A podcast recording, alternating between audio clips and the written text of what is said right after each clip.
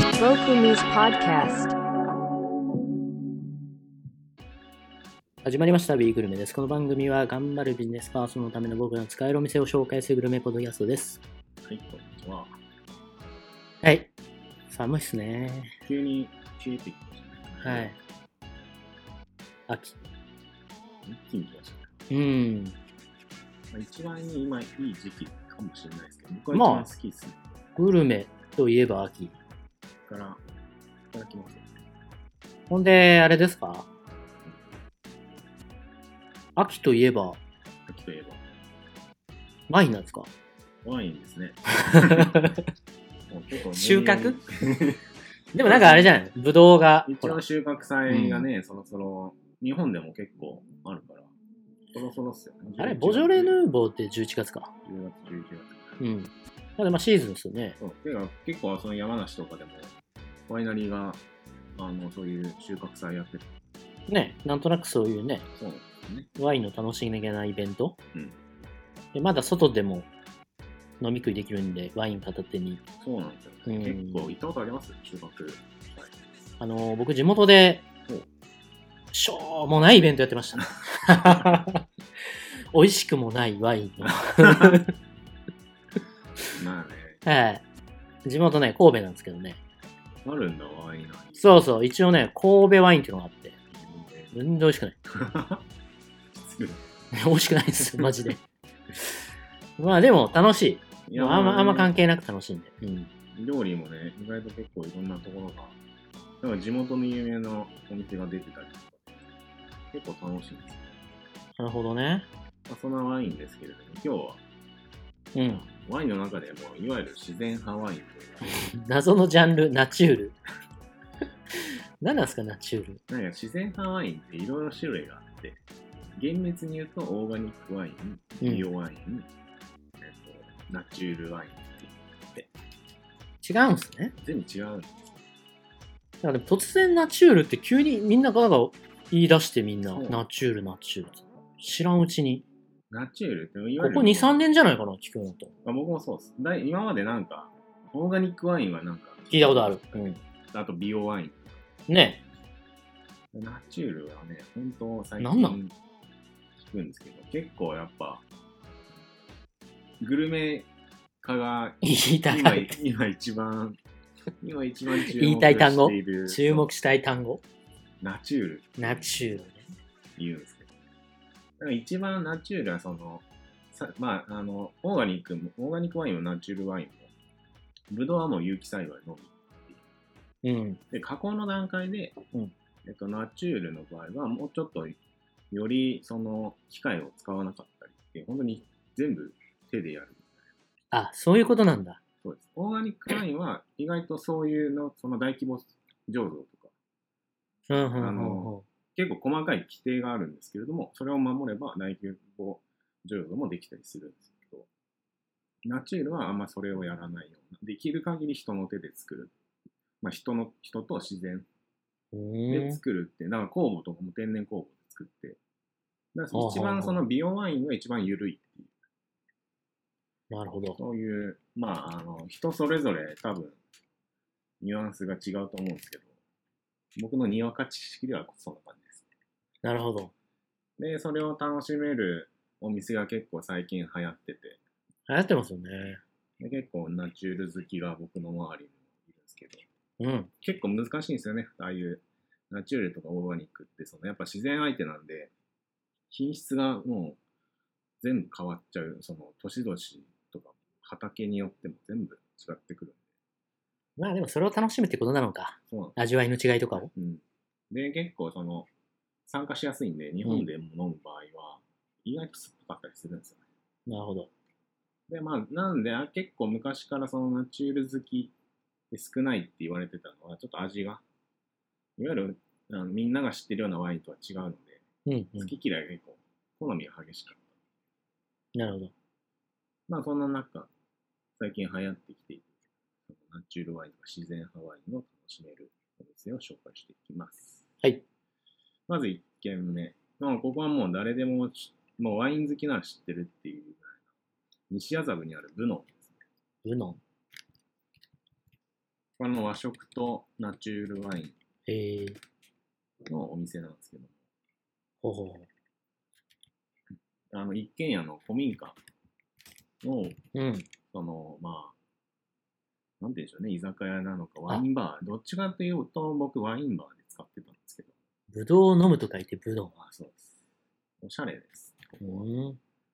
で基本僕はあの六本木西麻布であの遊んだ後に2軒目3軒目でここ行ってましたなるほど。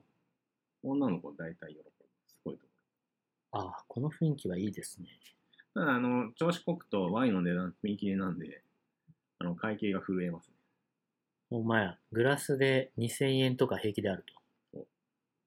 けどあのボトルで安いやつ5000円ぐらいなんでちゃんとあの、女の子の前で調子こかなければ 安く収なまんかの、おすすめのものをくださいとか言っちゃうと大変なことになるっるてことですね。値段聞かずに 値段聞きたいところをぐっと我慢しちゃうその男の器のちっちゃそうで、おすすめのって言っちゃいがちですからねそ。うそわかんないし。かっこつけて。うねいや、一番安いのくださいって言えないもん な。ダサいからねボトルで安いのくださいって 西麻布行くんなって話になっちゃうからなっちゃうよな。でも、おすすめとか言うとな、平気で高いのできますよね。出てきちゃうんですよ。で、まあ、まあ、有名どころ行って、で、もう一軒ワイン好きな、ここも誰でも知ってるっていうのは、アヒルストアっていう代々木公園にある。代アヒ々ル木公園に、駅の近くにあるアヒルストアっていううん。の。まあ、ここもナナチュラルワインの超有名です。で、ほほぼほぼ立ち飲みです、ここ。う。ああ、ちょっとこじんまりしたお店で。こじんまりして、もう10人帰ったら、もう、肩ぶつかるぐらい。で、ええー、こんなとこあんだ。席、椅子のあるカウンターが4席だけ。で、あーあとはもうみんな立ち飲みなんで。ああ、でもこれつまみとか美味しそうだな。ここは行きやすそう。すごい。そうここはあの、安くて美味しいっていうのもあるんですけど、ポーションが結構小さめなので、うん。その軽くパッて飲んで食べて帰るっていう。まあ当然立ち飲みなんで長いはしない前提なんですけれども。良さそうやな、これは。だ安も心、う安心ですね。さっきのお店より。あ全然ここは。なんぼ言っても1万円超えな そそううそうそう。まあ2軒目とかにちょうどいいぐらいな感じでもありますし、 うんうん。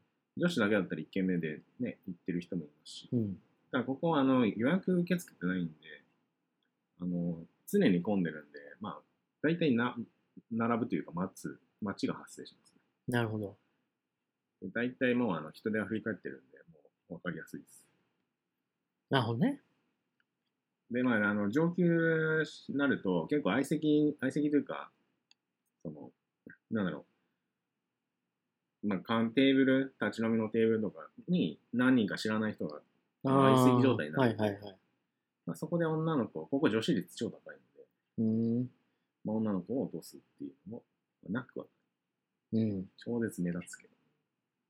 隣まあ、あまり近下いな品なことはね、できなそうそうですよね。けどもう若い女の子結構いる。うん。まあまあ楽しそうですね。。うん。っていう、まあ超、まあ有名店、2店。で、もう一店、えっ、と、ここもだいぶ有名なんですけど、代々木上原にあるうん、メゾン三冠と三区 ってい。三冠と三区。もう一つも知らないですけど、私。 いうそうでしょ。や、マジ知らん。え、三、三冠と三区。こんなに知らないものかね。 代々木上原で結構その6店、今六5店舗か。うんで、今度6店舗に増えるんですけど、うんうん。あの、株式会社シュシェルシュっていう、あの、会社があって、うん。まあそこが、あの、えっ、と、運営してるところの、まあ、1店舗目。原点ですね。なるほど。あの、グリって、うん。上原の、代々木上原の塩って有名なはい。塩店があねるん。ですけど、うんあそこの、えっ、と、オーナーが、その、グリ出身なんですけど、うんそこのグリを、もう運営してる、まあ運営してた。今はちょっと、今はなくなって塩に変わっちゃった。うんうん。グリを作ったのは、その、三冠と三区の人です。オーナーシェフが作っなるほど。た。なので上、上原の、こういったビストロフレンチ系は、の、もう、トップオブトップ。なんでかな僕、代々木原住んでたんです けどね。 当時、超若かった。若かったから、結構ここはあの若い人、あの、来てる。まあ、その値段もそんなにバカ高くないので、カジュアルフレンチだとこう、なるほどね。まあ、いいお店、全く高いお店たくさんあるかうーん。ら。で、ここはあの、一応9月末の手で、えっと移転しちゃいます。うんうん。なので、10月休みで、同じあの上原で、11月に再オープン。なるほど。で、今3階建ての一軒家なんですけど、うんこれがワンフロアになるっていうので、また楽しめる。なんか、どういう風になるのかちょっとわかんないですけど、ここでめっちゃ良かったんですよね。あの3階のが屋根裏部屋の、なんかそういう雰囲気で。うんうん。で、2階はカウンターメインで、まあテーブルもあるんですけど、カウンターメインで。全体的にあの照明暗めの女の子と一緒に楽しむのはああ、僕これ行ったことあるわ、3階。なんか横にこう細い階段登っていくとこあだ。そうです。で、すごい天井低いとこ全然ワイン飲まずに帰ったやつだ。です。本当にね夜行って。ああ、なるほど。一応はその、料理もお酒も、いわゆるオーガニックとか、まあ美容にこだわっていて。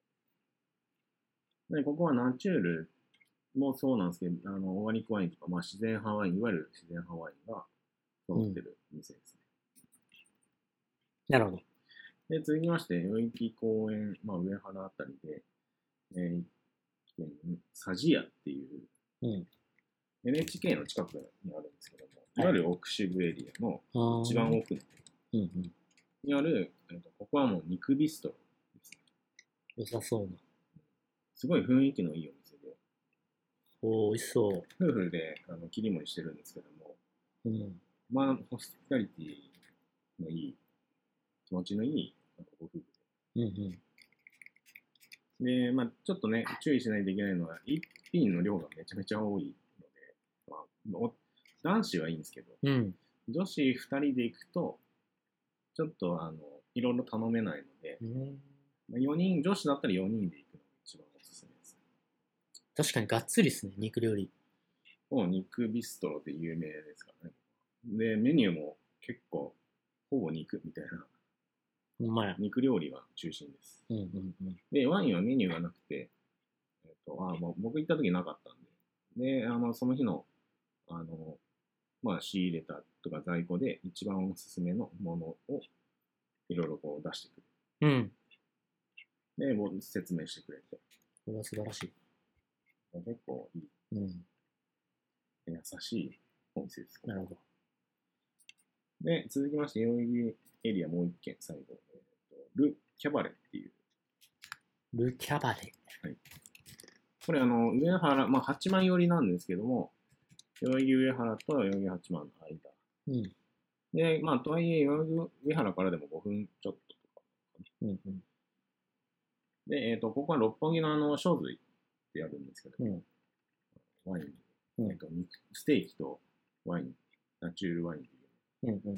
そこ出身の方で、で、あの、ほう。ちゃんと1階にあるんですけれども、あのテラスもあって、かなりおしゃれな感じの外外見ですね。で、内装は、もうあのフランスっぽい、ザ・フランスみたいな、そんなフランスのビストロの雰囲気が、もう満載ってそんな良さそうな、ここ。うん。まあ、さっきのお店とも近いような感じではあるけど。そうですねうん。こっちの方がまあ箱がでかくて。で、えっ、と、サービスがすごいここいいっていう、ちょっと昔なんかいろいろと、僕聞いた時はあんまりサービス良くないって聞いてたんですけど、最近、あの、行った友人に聞くともうめちゃめちゃ良くなってなるほどね。る。で、一人でも全然行けて、うんそのポーション半分にしてくれたりするのかな、確か。うんうん。だからもう、スピタリティ満載な感じになっててっていう話。うん。ちょっともう一回行ってみたい。ここはもう予約しないと入れない。まあ今まで話したとこ全部そうなんですけど。うん。サウジアはたまに入れるんですけど。なるほどね。感じの良さ代そう。々木エリ余裕いや、多い、多いなア。。代々木エリアは結構ビストロ系、やっぱ多いですね。あとなんかパン美味しいイメージあるからあ、、そうね。ワインとパンみたいな、ね、今お肉にフォーカスしましたけど、どのお店もパン美味しそうですね。自家製焼いてたうり、ん。結構出し方も、あの、わざわざ、この、なんだろう、箱に入れるんじゃなくて、うんうんちょっと布、紙布とかに入れて、うんその湿気が飛ばないようにとか、乾燥しないようにとか、シャレとる。洒落てる、あうんそういう出し方なんだっていう、初めて、いろいろね、高いお店行ったけど、そこまで気遣ってくれるところってなかなかないな。お皿に乗せちゃうとね。ね、ちょっとべしゃべしゃになっちゃうんでね。まあ、高いところはね、一個一個ちゃんとうん。あのやってくれるから、まあ、高いだけあってっていう、まあ、そうじゃないからね、なかなかいろんなみんな工夫されてるんだで、えっ、と、次は、えーと都立大学とかそっち方面、うんこっちもいろいろやっぱあるのありそで、で、えっ、と、1個目、上から、上から北から、うんいきますと、北から一番最初の駅なんだ。ちょっと、まあいいや。あの、順番は別でいいや。うんちょっと一番おすすめしたいところが、ユーゴっていう都立大学の、う。ユーゴ。えーリブグルマンでして、うん。ランチはもうあの予約で満席になるぐらいの超人気店。なるほど。フラッと行っても入れないっていうランチなの。ほうほうほで、ここのお店は本当にシンプルななあの立て付けなんですけど、木目調で、あの、木のぬくもりがすごい伝わってくるようなお店です。う。うーん。あ、なんかすごい素敵だな。で、ここのな、あの、シノワの後に、うんえっ、と、その、先ほど言った塩の前身であるグリうんの初代、まあ、立ち上げ関わって、そのままシェフを3年半ぐらいやって、独立して、このユーロってお店作ったんですけども、うん。あの、まあ、やはりその、グリって結構クラシカルなあのフレンチう出ん。すお店なんで、あのー味っていうところはもう間違いないんですけども、この辺器とかにもこだわっていて、なんかすごい料理がね、一個こだわりがすごいですね。器と、あと色味うん、そうのん見た目と、そう見た、そのまあいろんなね、よくある、この視覚うん。で楽しむみたいなところもありつつ、で、素材の味を引き出したいっていうところで、まあクラシカルなあのフレンチのねえ王道のとこすろを、ご いな。誰がとっても映えるみたいな。金フォークみたいな。雑誌で言うと、金フォーク調だな、すべてが。基本、あの、ここはもうデート用で使っていただくのが間違いなうん。い。で、コースにしても1人7000円いかないくらい。うん。まあ、ビストロっていうよりかは、カジュアルフレンチに近いのかな。っ確かに。ていう、うんここは本当良さそうにで、すね。えっ、と、地元でも人気で、まあ有名ですね。なるほど。続きまして、えー学芸大学、うんうん。オステリア、カンティーナっていうところがあるんですけど、ここはあの、えー駒沢通り沿いにあって、うん。僕も結構よく通勤で昔前通ってて全然気づかなかったんですけど、いや、よく歩いてるけどな、僕この辺。ある時、あ、ふとこんなとこにあるんだっていうので気づいてちょっと行ってみたんですけ一切知らない。なるほど。ど、あの本当に気軽にはフラッと入れるような、入りやすいお店で、確かに。ここはなんかあんま、あれですね。こう、格式高くない感じが。そうなんですよ。うん。ファミリー層でも気軽に行けそうな。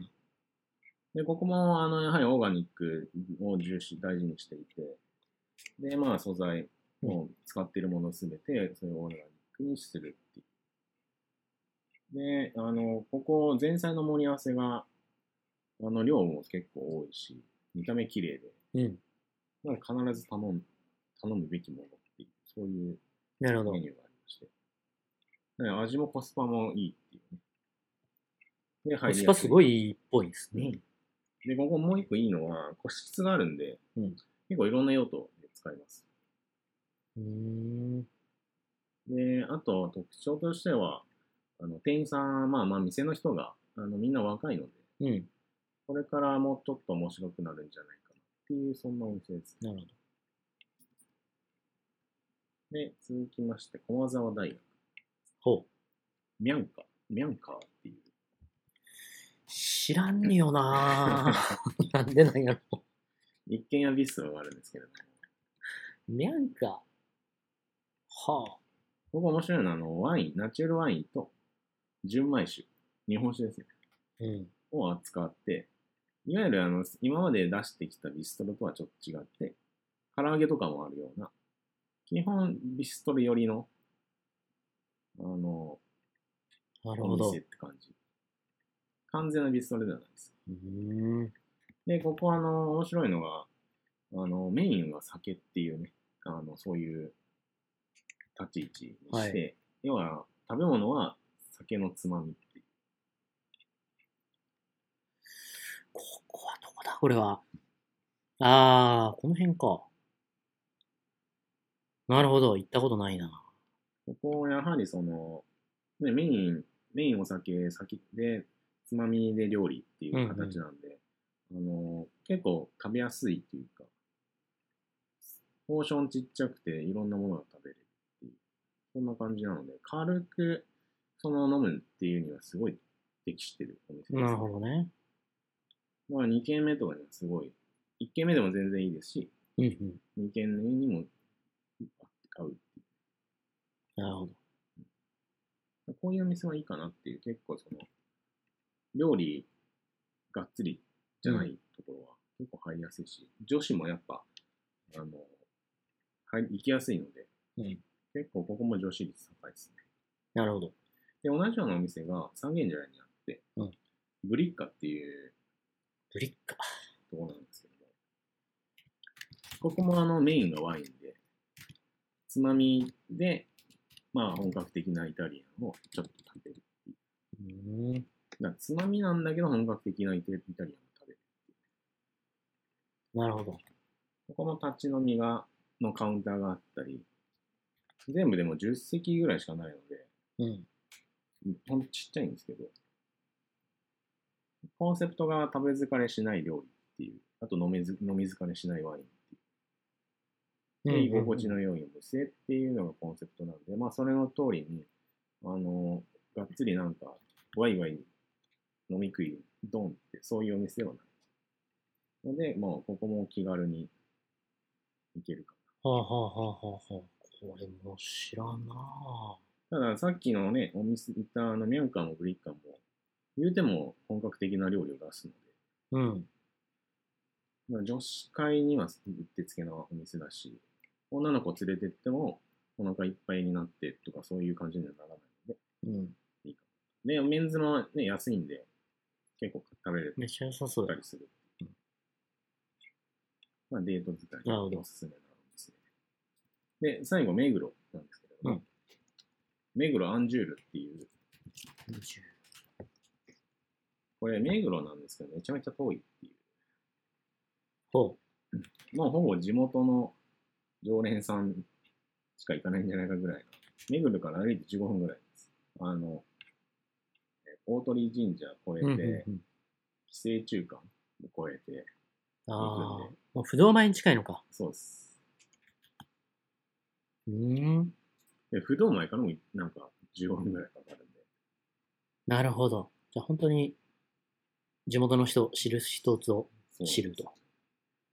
で、ここはあの、もともと、えっと、パリのナチュラルワインを扱う人気ビストロの姉妹店うんうん。日本支店で、なので、そのナチュラルワインが結構取り扱いの量も多いですし、美味しいやつが直接入ってくるっていうので有名なお店です。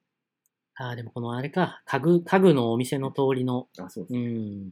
まあ一番目黒でも洒落たうん。通りっすよね。あのこうもうちょっと行くと高級な会社のディーラーがたくさんある、たくさん出てきてね。高番だから、うんそのそこら辺ですなるほど。ね。で、ここも、あの、やはりポーションとか種類が多くないんで、2軒目使いには最適かも。うんうん。 1軒目でも全然、ね、あの本格的なフランチフレンチ出してくれるんで、いいんですけど。うん。僕はここ2軒目でいいかな。2軒目使いの方がいいかな。なるほど。まあ、ただ、ね、あの、じゃあ1軒目どこだって言われるとちょっとわわかんないですけどね。目黒から遠すぎるんで。そうですよね。だからここら辺の人が帰りにちょっと寄るうとか、んうん。そういう使い方してるらしいですね。うんこれうっんなるほどね。ていう、いわゆる自然派ワイン面白いを。扱う有名どころ10選でした。なるほど。いやー、全部楽しそうやな。気軽に行けそう。まあ基本リストロが多いので、いいですね。そうした感じですよね。これは、おすすめだな。ワインほんと美味しいからな。うん。でも夏なのや、ほんま飲まないんですけど、うん。最近質がかなり、日本に入ってくるナチュラルワインの質がかなり上がったっていう話をうん。ちょっともう一回行かないとなっていう、そんなこともあったんで、ちょっとなるほど。今からの季節ね。そうです。うん。一番美味しいってことですよね、きっとね。うん、ぜぜひ、行っひ、てみてはどうでしょうか。それではまた。ごきげんよう。